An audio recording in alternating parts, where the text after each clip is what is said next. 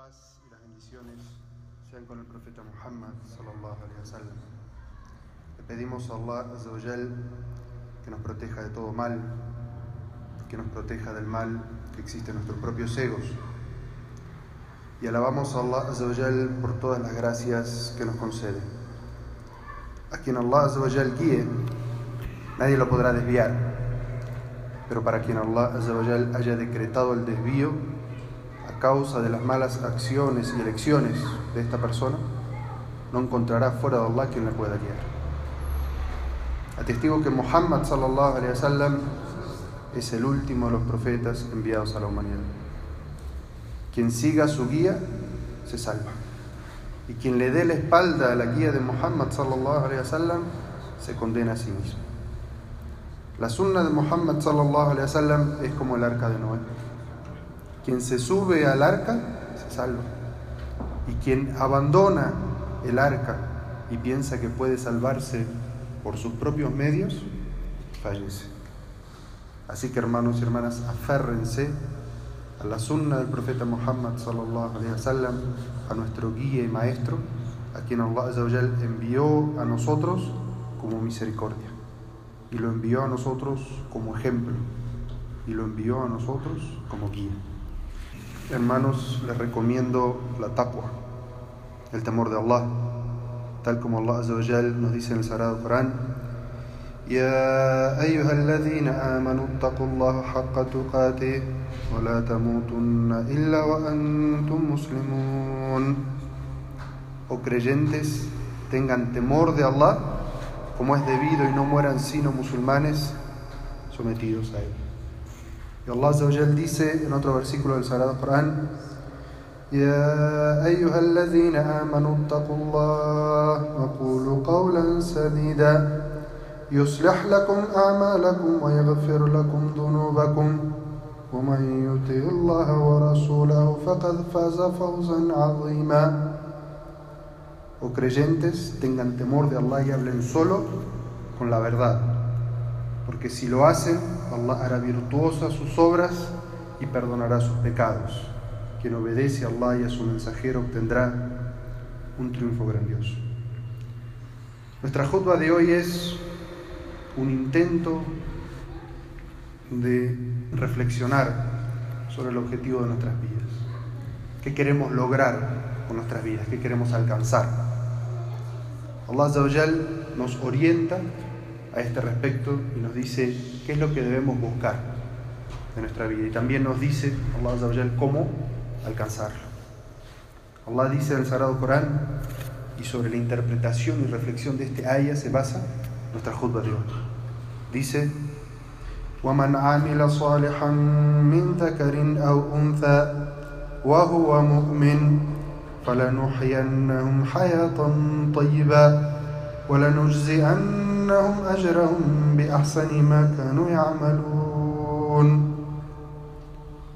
quien obre rectamente, sea varón o mujer, y creyente, le concederemos una buena vida y le multiplicaremos la recompensa de sus obras. Entonces, nuestra jutba de hoy se trata sobre cómo alcanzar esa hayatun esa buena vida que Allah nos promete, pero que a la vez en el mismo ayah nos dice si queremos alcanzarla, cómo debemos hacer. Los sabios del tafsir, de la interpretación del Corán, interpretaron esta, esta palabra, hayatun tayyiba, o buena vida, de distintas maneras. Algunos dijeron que se refiere al imán. Otros dicen que es el hecho de estar complacido con lo que Allah nos ha dado en la vida. Otros dicen que es la paz interna, la sakina. Y hay un sabio, Ibn al-Qayyim, que resumió todas estas eh, opiniones y dijo unas palabras muy bellas en, en, una interpretación de este versículo y dijo, considero que Allah se refiere a la vida del corazón espiritual, a sentir paz, serenidad y felicidad por la fe, por conocer y reconocer a Allah, por amarlo y necesitarlo, por entregarnos a Él y encomendarnos a Él. ya que todos estos sentimientos, si se encuentran dentro de un corazón, no existe nada superior, excepto, por supuesto, el ingreso al paraíso. Bellas y profundas palabras del imam Ibn al-Qayyim. Y no cabe duda de que nosotros vivimos una vida que está llena de lo que se conoce como fitness, o sediciones, o dificultades. Y nos preguntamos entonces, ¿cómo hago para alcanzar esta Hayatun Tayyiba? Todos lo anhelamos. Todos queremos tranquilidad, todos queremos paz, todos queremos bienestar, todos queremos salud. Es lo que buscamos de esta vida, lo que anhelamos de esta vida, Hayatun Tayyiba. Y Allah Azawajal nos dice, si analizamos y pensamos en este, en este versículo del Sagrado Corán, cuáles son los caminos debemos recorrer para alcanzar esta buena vida. Allah comienza el versículo diciendo, quien obre rectamente, sea varón o mujer, y sea creyente, le concederemos una buena vida. Allah comienza condicionándonos a nosotros y diciéndonos qué debemos hacer. Y al final de la idea nos dice, a los que hagan y cumplan esto, yo les concederé una buena vida. Allah dice, quien obre rectamente. Quien obre rectamente. Man amila Allah comienza diciéndonos que no hay manera de alcanzar una buena vida sentado, sin hacer nada, sin esforzarnos, sin hacer. No se puede alcanzar. Para alcanzar una buena vida tenemos que esforzar, tenemos que trabajar.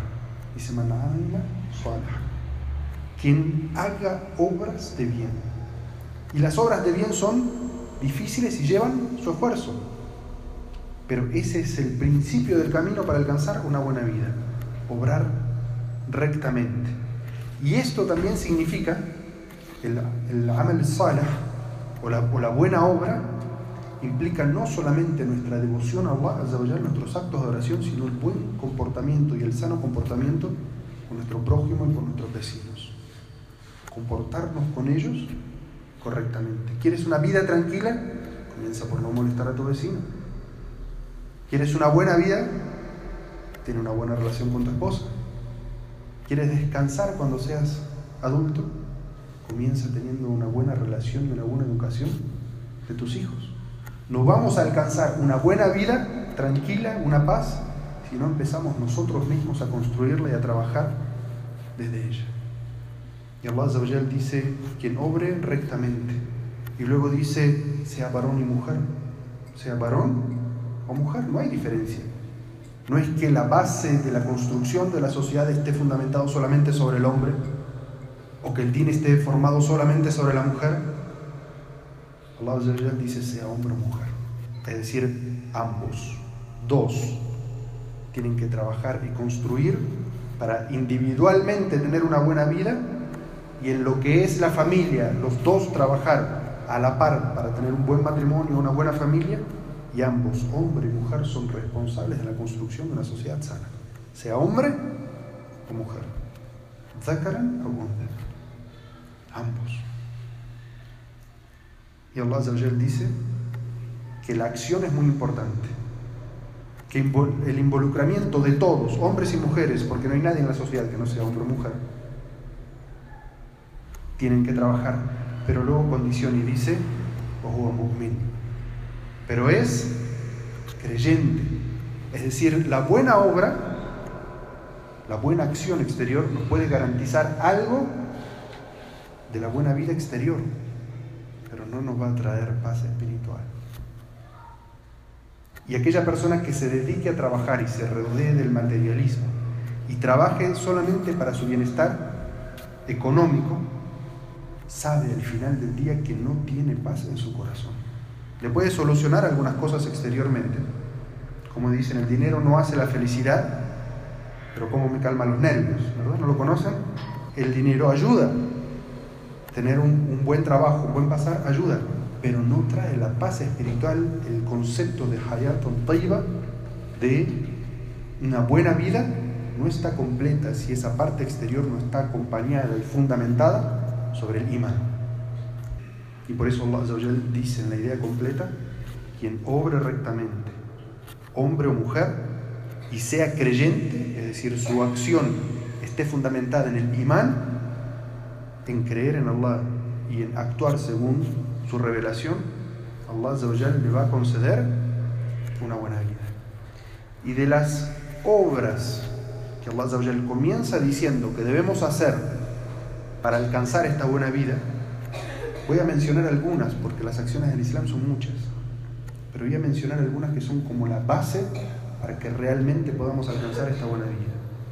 Primero y fundamental, la taqwa, el temor a Allah. La taqwa fue definida por los sabios como el temor devocional a Allah o el tener a Allah presente en mi mente cuando voy a hacer cualquier acción. Y también fue definida como hacer lo correcto en el momento correcto. La taqwa, el temor de Allah es hacer lo que debo hacer en el momento en el que lo debo hacer. Allah dice en un versículo del Sagrado Corán, ألا إن أولياء الله لا خوف عليهم ولا هم يحزنون. الذين آمنوا وكانوا يتقون. لهم البشر في الحياة الدنيا وفي الآخرة. لا تبذيل لكلمات الله. ذلك هو الفوز العظيم. Por cierto que los creyentes sinceros no tendrán temor ni causa de tristeza, porque creyeron y actuaron correctamente. Ellos serán complacidos por Allah en esta vida y en la otra. La promesa de Allah es inalterable y ese es el triunfo grandioso.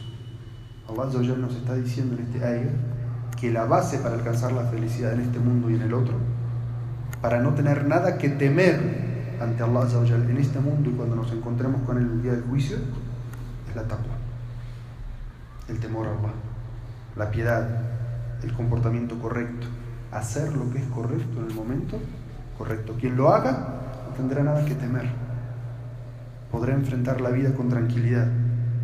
Allah dice, ellos serán complacidos en esta vida y la otra. Allah les va a dar su complacencia, va a estar complacidos con ellos en esta vida mientras caminen por esta vida y cuando ingresemos, como todo nos va a pasar, a la tumba y enfrentemos la vida del más allá, Allah va a estar complacido con esas personas, los que se comportan con taqwa. Y de las obras para alcanzar esta buena vida, y es el consejo que siempre doy al nuevo musulmán, es el salah. El legado del profeta sallallahu alaihi wasallam, sus últimas palabras antes de morir es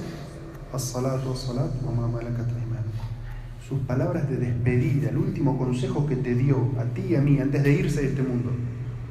Aférrate al salat, aférrate al salat y cumple con las responsabilidades de quienes están bajo tu cuidado. As-salat, la oración, cumplir con la oración, porque el salat es lo que nos mantiene unidos con Allah. El salat es lo que nos mantiene dentro del Islam. Los sahaba, los compañeros del profeta sallallahu alaihi wasallam, a nadie, no importaba el tipo de pecado que cometieran, la traición incluso que podían cometer, la falta exterior que podían cometer, a nadie consideraban que se estaba saliendo del Islam, excepto al que dejaba de hacer salah. Si lo veían que dejaba de hacer salah, el profeta sallallahu alaihi wasallam advirtió severamente, dijo la diferencia entre un creyente y un incrédulo entre la fe y la incredulidad es el abandono del salah. Salirse del salah, abandonar el salah, es salirse del Islam. Entonces, el salah es a lo que más debemos aferrarnos en nuestra vida diaria como musulmán. Hacemos el shahada y el shahada se hace una vez, el primer pilar del Islam. Después viene el segundo, el salah. Y los otros tres pilares son ocasionales. El ayuno de Ramadán es una vez al año para el joven, el residente, el que tiene salud. El zakat solamente para los que puedan ahorrar, los otros no pagan zakat. Y el hajj para quien pueda hacer, juntar el dinero y tiene la capacidad física. Pero el salah, el salah es cinco veces al día que llamas y te comunicas con tu Señor, que te relacionas con Él. Y el profeta sallallahu alaihi wasallam se aferraba al salah. Y cada vez que venía algo que el profeta sallallahu alaihi wasallam lo agobiaba, que lo preocupaba, lo primero que iba a hacer el profeta sallallahu alaihi wasallam hacer el salah. Suplicar a Allah y hacer el salah. Incluso enseñó el profeta sallallahu alaihi wasallam un salah específico para la toma de decisiones, lo que se llama salat al-istihara. Y los sahabas decían, el profeta nos enseñaba ese, ese salah, salat al-istihara, para cada decisión que teníamos que tomar, incluso comprar nuestras sandalias. Para eso consultar a Allah y hacer esa oración. Así que hermanos y hermanas, el salah es un asunto muy importante. Y así como es de importante, Allah lo elogia en el Sagrado Corán.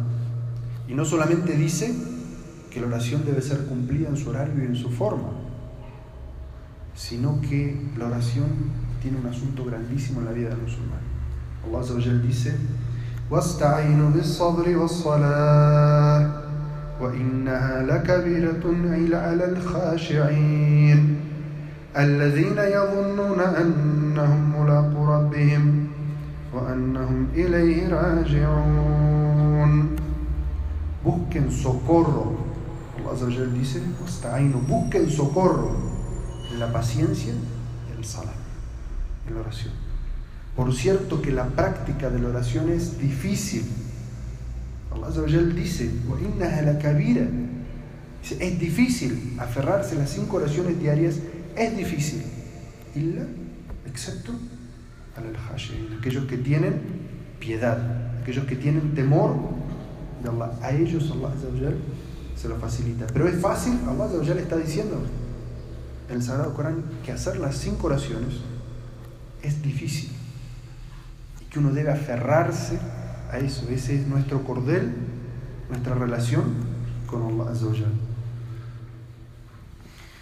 De las obras que debe hacer el musulmán para alcanzar una buena vida es mantener su mente, su corazón y su lengua ocupada en el recuerdo de Allah. Allah dice en un hadith Qudsi, dice, estoy con mi siervo cuando me recuerda y se mueven sus labios pronunciando mi nombre. Allah dice, estoy con. Allah está con aquel siervo cuando recuerda en su corazón a Allah. Cuando sus labios se mueven recordando a Allah por su nombre. Y el profeta sallallahu alaihi wasallam una vez fue visitado por un nuevo musulmán y este nuevo musulmán estaba aprendiendo. Y esto ya era en los últimos años de Medina. El profeta sallallahu alaihi wasallam viene uno de sus sahabas que era nuevo musulmán y le dice, mensajero de Allah, las obligaciones del Islam me pesan. Le quiere decir, se me está haciendo difícil cumplir con todas las obligaciones. ¿Y quién de nosotros aquí no ha pasado por eso? Hay que cumplir con todas las obligaciones, abstenernos de todo lo que es prohibido o ilícito, eso pesa, es difícil. Y este sahabi viene y le dice, se me está haciendo difícil, pidiéndole al profeta sallallahu alaihi wasallam un consejo. Y ese consejo del profeta sallallahu alaihi wasallam nos sirve a nosotros, nos habla a nosotros. El profeta sallallahu alaihi wasallam le dice que no dejen tus, tus labios y tu lengua de estar húmeda de recordar a Allah. ¿Qué le, ¿Qué le quiere decir con esto el profeta? Que el recuerdo de Allah mantiene vivo el imán en nuestros corazones. El imán es el combustible que mueve nuestra fe. Es, el imán lo que nos permite tener la fe suficiente para cuando viene algo ilícito, decir no, temo a Allah. Es el imán el combustible que nos permite obrar ante la dificultad. Aunque sea difícil, levantarse para el Fajr, el imán es lo que nos hace levantarnos.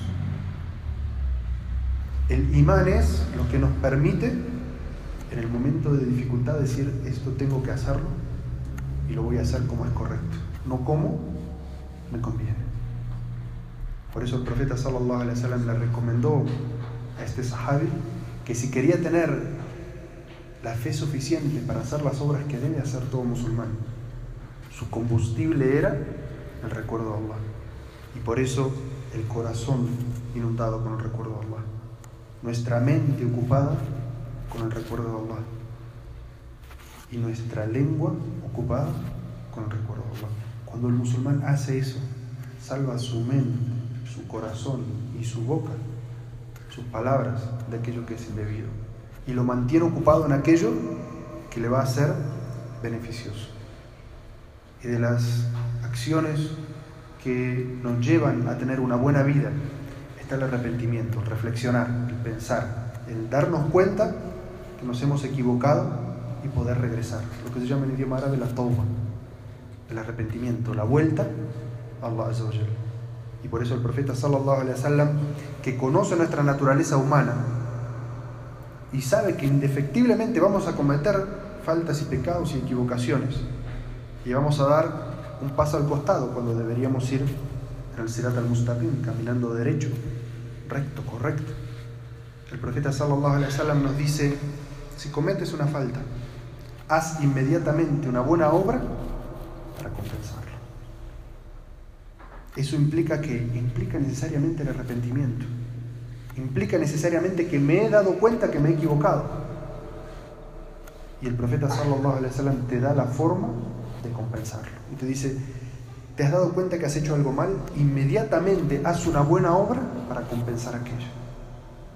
Y por eso es que los sabios siempre mencionan que del arrepentimiento sincero, lo que llama Tawbatan soja es el arrepentimiento en el corazón y la compensación de la obra que uno ha hecho mal, incorrecta.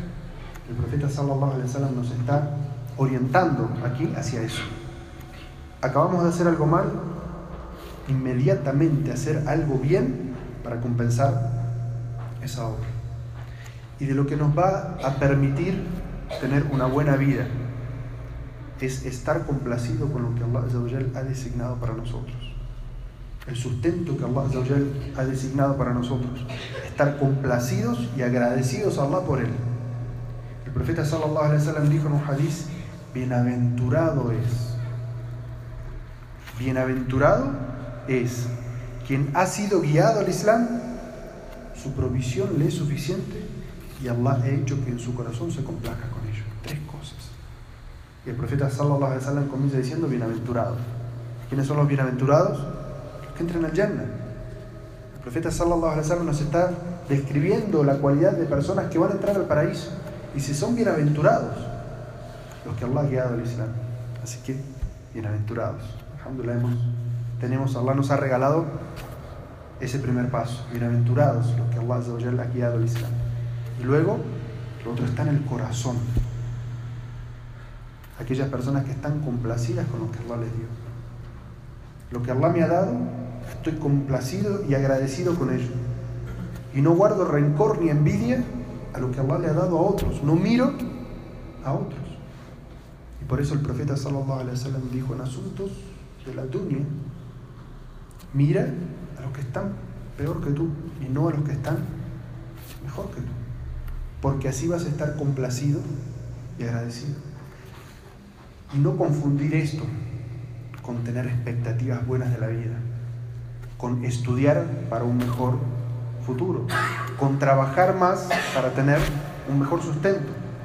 Este hadith no nos prohíbe eso, ni nos dice que eso está mal sino que nos dice que aquel que desciende sobre nosotros las oportunidades, porque no todos los que estudian tienen el mismo futuro, y no todos los que trabajan y se levantan a la misma hora y hacen el mismo trabajo, Allah les da a ambos el mismo sustento. Sino que lo que nos está diciendo este hadith es que aquella persona que esté complacida en su corazón con lo que Allah le ha dado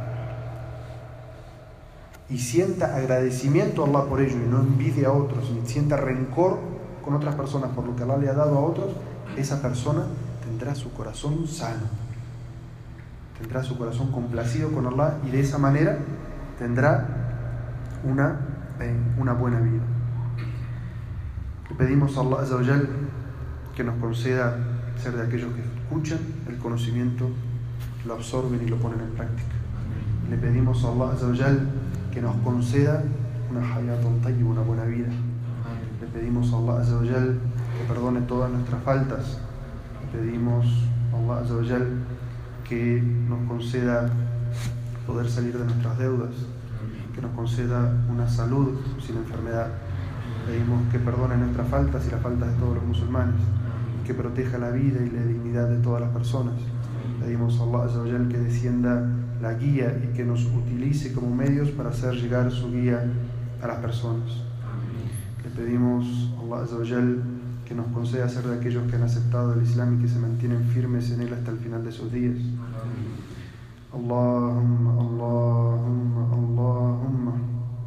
Te pedimos por toda la gente que hace el bien para que acepte sus buenas obras. Allahumma acepta de nosotros. Allahumma purifica nuestro corazón. Desciende sobre nosotros la hermandad. Allahumma desciende sobre nosotros la hermandad y la unión. Permítenos ser herramientas en tu causa para la difusión de tu religión y la difusión de la verdad a las personas. Allahumma acepta de nosotros concédenos ser de aquellos que tienen una buena vida en este mundo y en el más allá. Muhammad wa ala alihi wa sahbihi wa sallam. Y Terminamos pidiendo paz y bendiciones por el profeta Muhammad sallallahu alaihi wasallam, como dice en su libro: Inna Allah wa malaikatahu yusalluna ala nabi ya ayyuhalladhina amanu sallu alayhi wa sallimu taslima. Ciertamente Allah y sus ángeles bendicen al profeta, oh creyentes, pidan paz y bendiciones por él.